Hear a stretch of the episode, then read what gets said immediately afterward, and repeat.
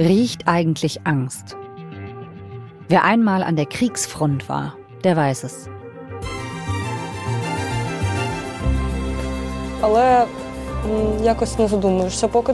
Die Front ist so nah und es kann jederzeit irgendwie was runterfallen, ein Geschoss oder es kann einen Durchbruch geben. In der Ukraine gibt es Freiwillige, die an die Front gehen. Nicht als Soldaten, sondern als Sanitäterinnen und Sanitäter, um erste Hilfe zu leisten. Sie geben ihr bisheriges Leben dafür auf, um dort im Einsatz zu sein, wo andere verletzt werden und auch sterben. Und riskieren dabei selbst ihr Leben. Hinter den Schützengräben, in Reichweite russischer Raketen und Drohnen. Welche Rolle spielen diese freiwilligen Ersthelferinnen und Ersthelfer im Ukraine-Krieg? Und wie sieht ihr Alltag an der Front aus? Mit 11KM gehen wir heute an einen Ort, über den wir gerade viel sprechen, über den wir viel in den Nachrichten hören und den wir doch nie direkt erleben. Sebastian Weiß war für eine Arte-Dokumentation gemeinsam mit Lara Maria Ulbitter an der ukrainischen Frontlinie unterwegs und hat dort freiwillige Sanitäterinnen und Sanitäter getroffen und sie begleitet. Sie gehören zum Sanitätsbataillon Hospitalita, auch genannt die Hospitaler. Hallo Sebastian. Hallo. Ihr hört 11KM, der Tagesschau-Podcast. Ein Thema in aller Tiefe. Mein Name ist Viktoria Michalzack. Heute ist Mittwoch, der 21. Juni.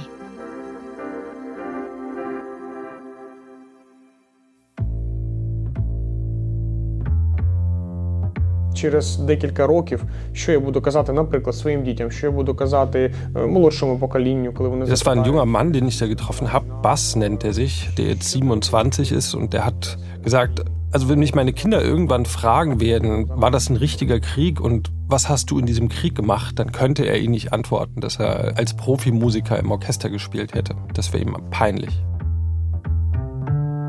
Ja, Bass, der hat in Dnipro an der Musikhochschule studiert und Bass ist sein Tarnname oder Kampfname, weil er Kontrabass gespielt hat.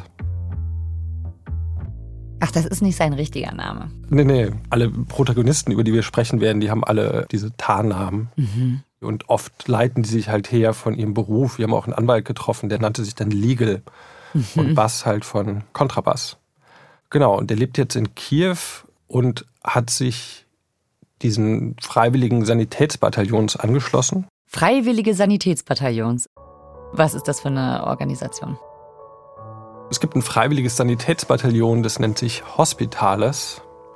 Und da sind lauter Zivilisten, die sich da zusammengetan haben und praktisch verletzte Soldaten von der Front evakuieren und versorgen. Im Grunde genommen sind das einfach Freiwillige, die sich da zusammengeschlossen haben und zusammen mit dem Militär da Verwundete an der Front versorgen und von dort evakuieren. Es gab ja diesen ersten russischen Überfall auf die Ukraine im Jahr 2014 und da gab es eine junge Frau, die war glaube ich damals 18 oder 19, Jana Sienkiewicz. Die hat dann halt festgestellt, dass die medizinische Versorgung der Soldaten in der Ukraine einfach total schlecht ist und absolut nicht gewährleistet werden kann. Ja, das ist eigentlich die Gründerin dieser Hospitaler und seitdem ist diese Gruppe stetig gewachsen. Das sind mittlerweile wohl laut eigenen Angaben weit über 500 Freiwillige, die das machen. Also alles Freiwillige? Die machen das alle freiwillig. Also es sind Leute jeden Alters und aus jedem Beruf, die sich da melden, eine Grundausbildung machen und dann direkt zur Front gehen, mhm. um da äh, Leben zu retten. Und diese Hospitale sind komplett spendenfinanziert. Das heißt, die kriegen keinerlei staatliche Unterstützung. Und deshalb können die den Leuten, die sich ihnen anschließen, auch kein Gehalt zahlen. Und um das machen zu können, müssen die natürlich oft ihren Beruf aufgeben. Mhm. Das würde sonst einfach gar nicht funktionieren. Und das Einzige, was die dafür bekommen, ist halt Kost und Logis frei und zum Teil die Ausrüstung. Und was genau macht der Bass da? Was ist seine Aufgabe da? Der Bass ist mittlerweile Ausbilder, das heißt, der bildet in einer einwöchigen Schulung Freiwillige, also meistens Zivilisten aus darin, dass die an die Front können und dort verletzte Soldaten versorgen. Eine Woche, okay, wie läuft das ab? Wir waren total überrascht, wie kurz so ein Kurs ist. Also es waren ja. eigentlich nur fünf Tage. Die wurden nachts abgeholt auf so einem Parkplatz irgendwo mitten in Kiew.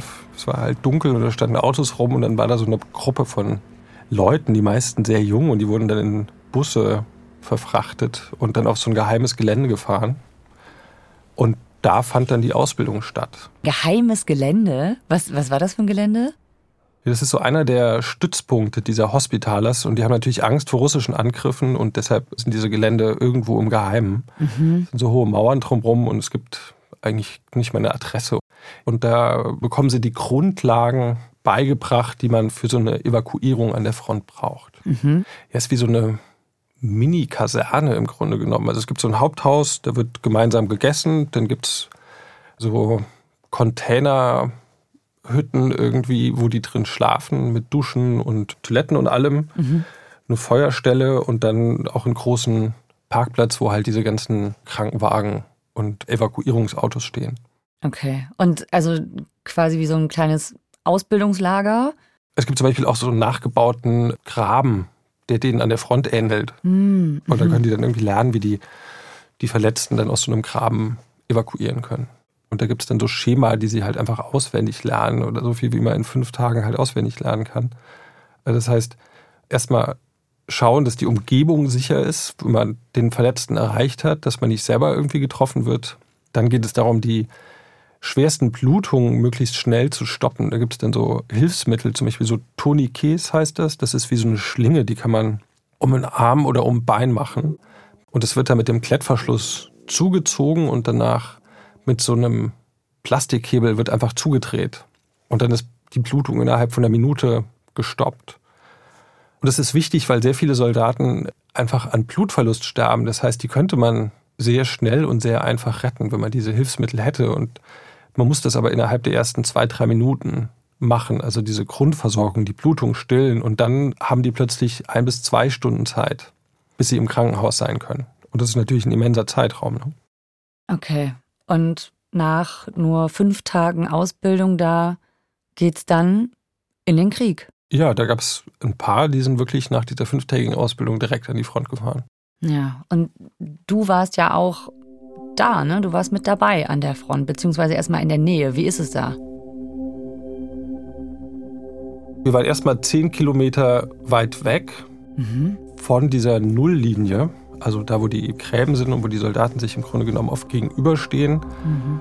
Und jetzt ist es aber eher ein Krieg, in dem sehr viel schwere Waffen, Artillerie und so eingesetzt werden. Und deshalb ist natürlich die Reichweite viel, viel, viel größer. Also 30 Kilometer hinter der Front ist man eigentlich immer in Reichweite dieser Geschütze. Und was heißt das? Was merkt man davon? Im Grunde genommen hört man das einfach nur aus der Ferne über dieses äh, Krollen und Donnern. Also es ist eigentlich fast 24-7 hört man, dass in der Ferne gekämpft wird.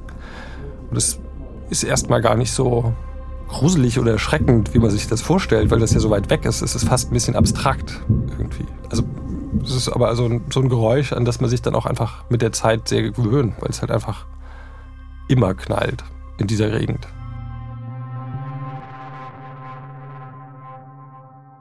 Ja, und was ist das für ein Ort gewesen, wo ihr dann dort wart, äh, entfernt von der Grenze? Das war so ein kleines Dörfchen. Also die haben uns gesagt, dass da früher so 5000 Einwohner gewohnt haben. Heute, also als wir da waren, sind wohl noch so 50 übrig geblieben. Alle gegangen wegen des Krieges, oder? Genau, und weil es ja so nah dran war. Also da ist auch regelmäßig was da auf den Feldern rundherum runtergekommen. Mhm. Und es sind einfach ein kleines Dorf, ein bisschen so, wie man sich es vorstellt. Also unasphaltierte Straßen, kleine Häuschen, die immer rundherum einen Garten haben mit einem kleinen Zaun. Genau, also so eigentlich ein sehr idyllisches kleines Dorf. Wo genau ist das in der Ukraine? Das war zwischen Saporischta, das kennen wir ja mit dem Atomkraftwerk, mhm. und einfach westlich davon ist Donetsk und wir waren so ziemlich genau in der Mitte. Die Front insgesamt ist so 800 Kilometer lang und es gibt dann an der Front immer wieder an verschiedenen Orten diese Kämpfe. Also es wird nie an der gesamten Front irgendwie gekämpft, sondern es ja. konzentriert sich immer auf so ein paar Orte halt. Und ihr wart dann da eben in der Donbass-Region, in einem Dorf. Wir haben da drei Hospitaler getroffen und die lebten in einem ehemaligen Bauernhaus, genau wie man sich es vorstellt, so mit so einem kleinen Garten drumherum, direkt am Feld und da haben die gewohnt. Wie lebt es sich da in diesem Bauernhaus? Was machen die da so? Ja, Im Grunde genommen war das einfach deren Versteck. Mhm. Die lebten da in, in sehr einfachen Verhältnissen. Also die waren sehr glücklich, dass sie noch Strom hatten. Es gab Internet, Starlink. Das hat Elon Musk der Ukraine zur Verfügung gestellt und die stellen im Grunde genommen wie so Mini-Satelliten sich in den Garten und darüber haben die dann Internet. Ah. So okay. total schnelles Internet. Fließendes Wasser gab es nicht, was mhm. natürlich ein großes Problem war, weil ja. so ein Einsatz dauert vier Wochen und die können dann nicht weg. Was bekommt man noch mit? Insgesamt, was man einfach sagen kann oder was einem vom Krieg, ich war jetzt nicht das erste Mal da an der Front, sondern auch in Syrien, im Irak, was mir immer so hängen geblieben ist, ist auch einfach der, ich sag mal, der Geruch. Weil wenn man Soldaten trifft, die gerade aus einem mehrtägigen Einsatz kommen oder da schon ewig sind, ohne duschen zu können und so, oder wenn man auch sich mit Soldaten unterhält, dann ist das auch was, was denen in Erinnerung bleibt, dass einfach das Krieg auch ganz fürchterlich riecht natürlich. Ne? Und das sieht man oft nicht auf den Bildern.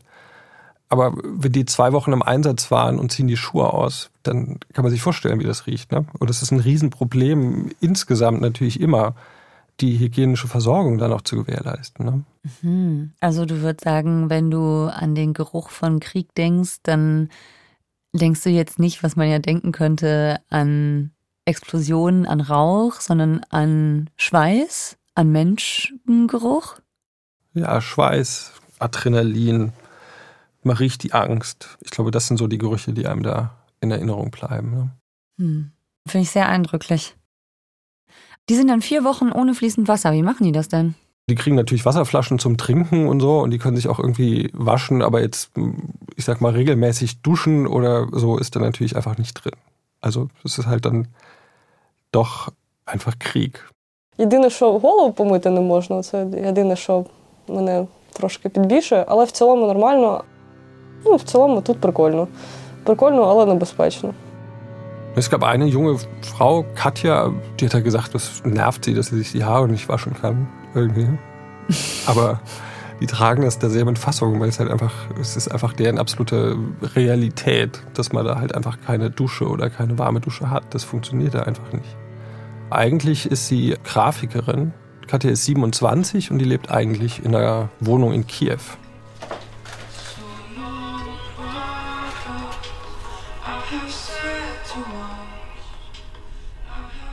Und dann ist Katja rübergegangen in die Vorratskammer und hat äh, ihr Handy hingelegt und hat Musik angemacht und hat dann irgendwie die Konserven eingeräumt und das alles so ein bisschen genau geguckt, was die noch so zu essen haben. Und hat dabei angefangen, einfach dieses Lied, was sie gehört hat, mitzusingen. Und dann habe ich sie gefragt, so was, was, was das Lied für sie bedeutet. Und da hat sie gesagt, naja, es geht darum, dass auch sehr starke Menschen manchmal hinfallen können und nicht wieder aufstehen. Und das würde sie an ihre vielen verlorenen Freunde erinnern, die im Krieg schon gestorben sind. Und dann hat sie erzählt, dass das natürlich wahnsinnig gefährlich ist, was sie da macht. Und deshalb hat sie ihrer Familie nicht Bescheid gesagt und auch den allermeisten Freunden nicht. Und ähm, die, die es wissen, die finden es natürlich nicht gut, weil sie sich natürlich ständig da in Lebensgefahr begibt. Und die Katja, hat die keine Angst in der Situation oder doch? Doch, ich glaube, die hat große Angst. Die haben alle natürlich große Angst. Die haben aber gelernt, damit umzugehen, weil sie das schon so lange machen und weil sie überzeugt sind von dem, was sie da machen. Aber in jedem Einsatz, in den die reingehen, wissen sie, dass sie gerade ihr Leben riskieren. Und Katja hat auch erzählt, denn so nachts, wenn alles halt stockdunkel ist, die hängen ja alle Fenster ab. Es gibt keine Straßenlampen, da ist es wirklich, da sieht man nichts, da ist es stockdunkel.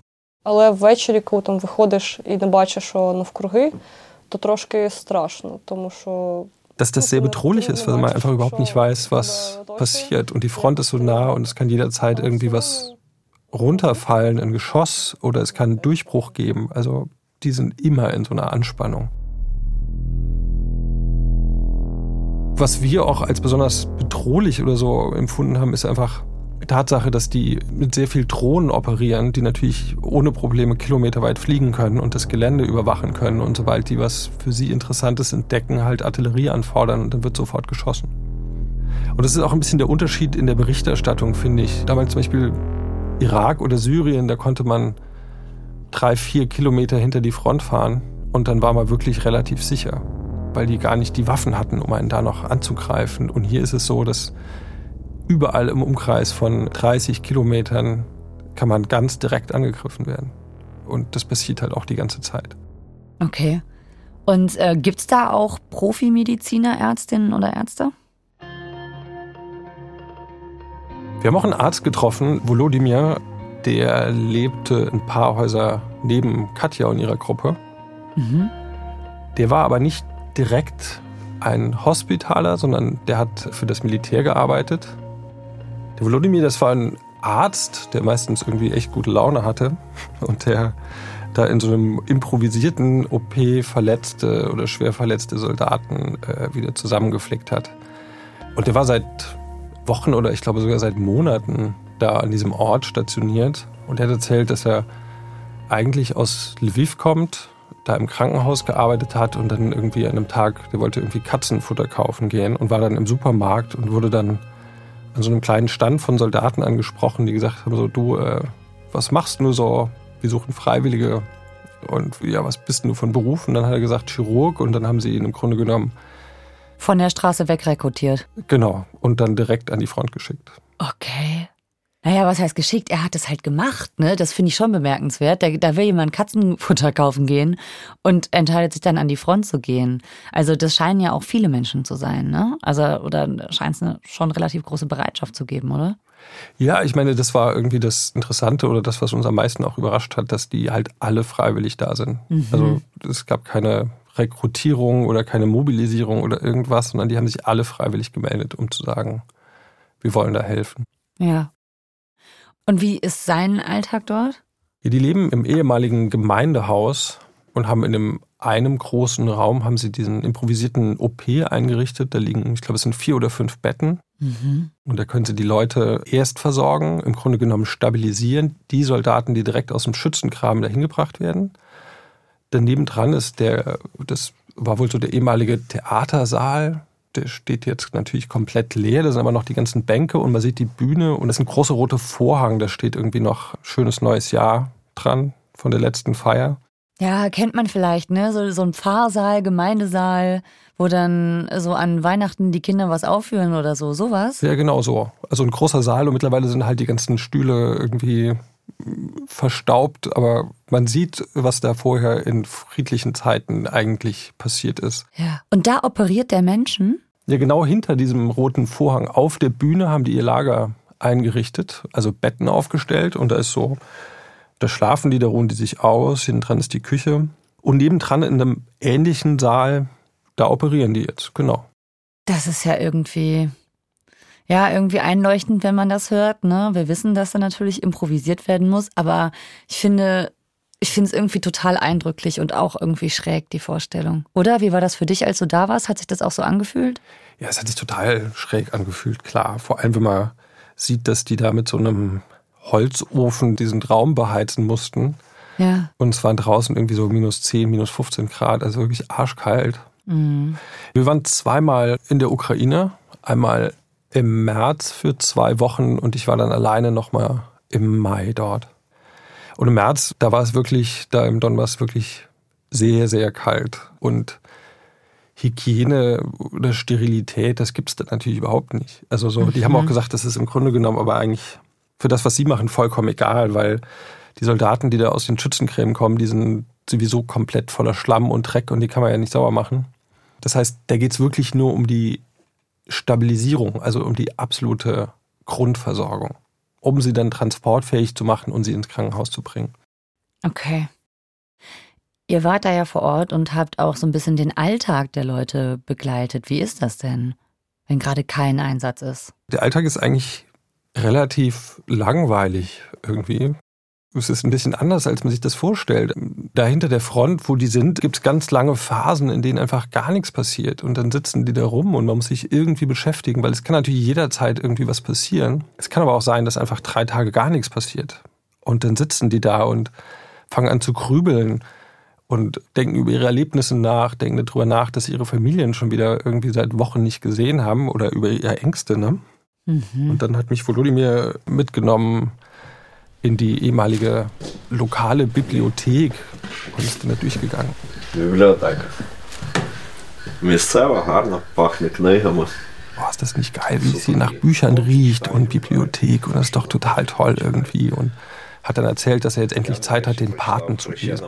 Und hat aber auch erzählt, dass die Soldaten grundsätzlich oder die Ärzte, die Sanitäter alle total gerne lesen, weil es ihnen halt hilft, nicht ins Grübeln zu kommen, nicht diese, diese fürchterlichen Gedanken zu haben. Und dann lesen die und das habe ich da wirklich oft gesehen. Die Hospitaler warten also. Und trotzdem könnte es ja jeden Moment passieren, dass sie gerufen werden. Wie läuft das denn ab? Da kommt einfach ein Auto angerast, der vorher einen Funkspruch losgelassen hat, hey, wir bringen euch jetzt den nächsten Verletzten. Und dann rennen die alle los und nehmen den Verletzten im Empfang. Und dann gibt es so diese Stabilisierung, nennen die das. Die gucken, wie sind die Blutungen, wie sind die schweren Blutungen, wie ist sein Kreislauf. Dann kriegten die oft eine Kochsalzlösung, eine Infusion. Und sobald der verletzte Soldat stabil ist, wird er dann mit dem Krankenwagen in das nahegelegene Krankenhaus gebracht. Manchmal werden den Hospitalern also Verletzte gebracht, aber du hast ja auch erzählt, in der Ausbildung sind die Hospitaler ja auch darauf vorbereitet worden, Verletzte direkt aus dem Schützengraben zu holen oder dort eben auch zu versorgen. Heißt das, gibt es auch freiwillige Helfer, die bis ganz nach vorne an die Front gehen?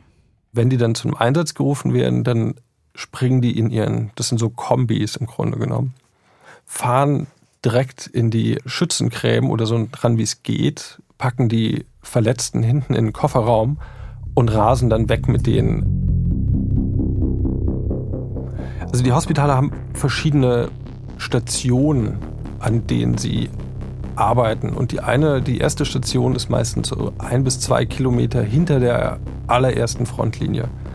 Und da sind wir dann auch an einem Tag hingefahren, um uns das anzugucken, zusammen mit zwei Soldaten. Und da wird natürlich den gesamten Tag über gekämpft durch die Artillerie und dann hört man das und es ist super laut. Und die, um sicher zu sein, verstecken sich, also diese erste Station meistens in Kellern. Und dieses Versteck lag so einen Kilometer hinter der ersten Frontlinie. Und als wir losgefahren sind, haben sich die Soldaten vorne so unterhalten und gesagt, naja, noch zwei Kilometer ist ja nicht mehr weit. Und ein paar Sekunden später sind dann die ersten Geschosse neben uns auf der Wiese gelandet. Und dann hat man halt gewusst, jetzt ist man wirklich ganz vorne. Dann sind wir ausgestiegen und haben uns zu diesem Versteck begeben. Und dann äh, ja, hat man auch diesen Dauerartilleriebeschuss gehört. Und das erste kam von den Ukrainern, die über uns geschossen haben. Und dann haben die Russen geantwortet. Und die Sachen sind dann halt irgendwo neben uns in den Häusern eingeschlagen. Und dann hieß es ganz schnell in den Keller. Und dann haben wir uns da im Keller mit diesen beiden Hospitalern versteckt, wo die auch sich die meiste Zeit eben aufhalten ne? und von da aus ihre Evakuierung planen. Ja, es ist Krieg, da wird auf Menschen geschossen. Das ist einfach sehr gefährlich dort, vor allem ganz vorne an der Front. Klar, es ist eigentlich total klar. Aber wenn du das so erzählst, dann wird man noch mal so richtig bewusst, die Hospitaler, die begeben sich da freiwillig in diese wahnsinnig große Gefahr. Was bedeutet das denn für die? Die werden halt angegriffen von den Russen. Also jetzt in diesem Keller, als wir weggefahren sind, wurde der kurze Zeit später dann auch vollständig das Haus, in dem sie sich versteckt haben, zerstört. Und die haben überlebt, weil sie sich im Keller versteckt haben.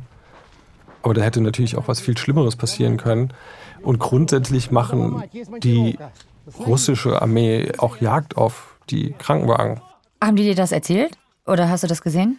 Ich habe es nicht gesehen, aber das weiß man aus einmal aus den Erzählungen von den Hospitalern, aber es gibt auch etliche Beispiele, die öffentlich geworden sind, wo das natürlich passiert ist. Also wo die Krankenwagen mit irgendeiner Panzerabwehrwaffe abgeschossen haben. Und die warten häufig, bis die Krankenwagen anhalten müssen, um Verletzte ein- oder auszuladen. Und das beobachten die mit Drohnen und dann, sobald sie das gesehen haben, fangen sie an zu schießen. Es ist ja eine, eine, eine wahnsinnige Vorstellung. Was haben dir die Leute darüber erzählt?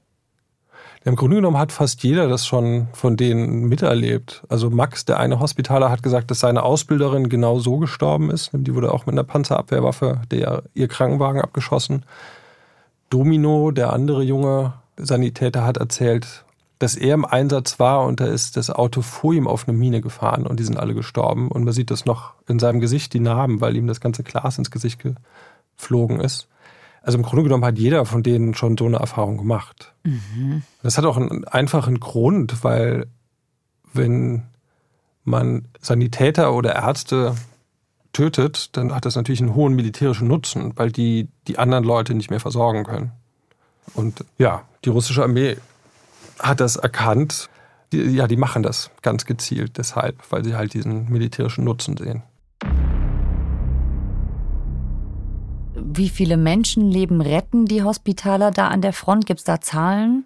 Es gibt jetzt keine offiziellen oder genauen Zahlen, aber die Hospitaler sagen, dass sie mehrere tausend Evakuierungen durchgeführt haben. Mhm. Und äh, die haben sehr, sehr vielen Leuten, glaube ich, das Leben gerettet. Mhm. Wer wird da eigentlich gerettet? Sind das dann nur ukrainische Soldaten oder auch Zivilisten? Und falls ja, sind es nur Ukrainer oder auch Russen? Die Hospitaler, deren Motto ist um aller Leben willen. Also die sagen tatsächlich, sie retten jedes Menschenleben. Tiere würden sie auch retten, aber in erster Linie geht es um Menschen. Aber die versorgen in erster Linie ukrainische Soldaten, ukrainische Zivilisten, aber die versorgen auch russische Soldaten, die in Kriegsgefangenschaft gekommen sind.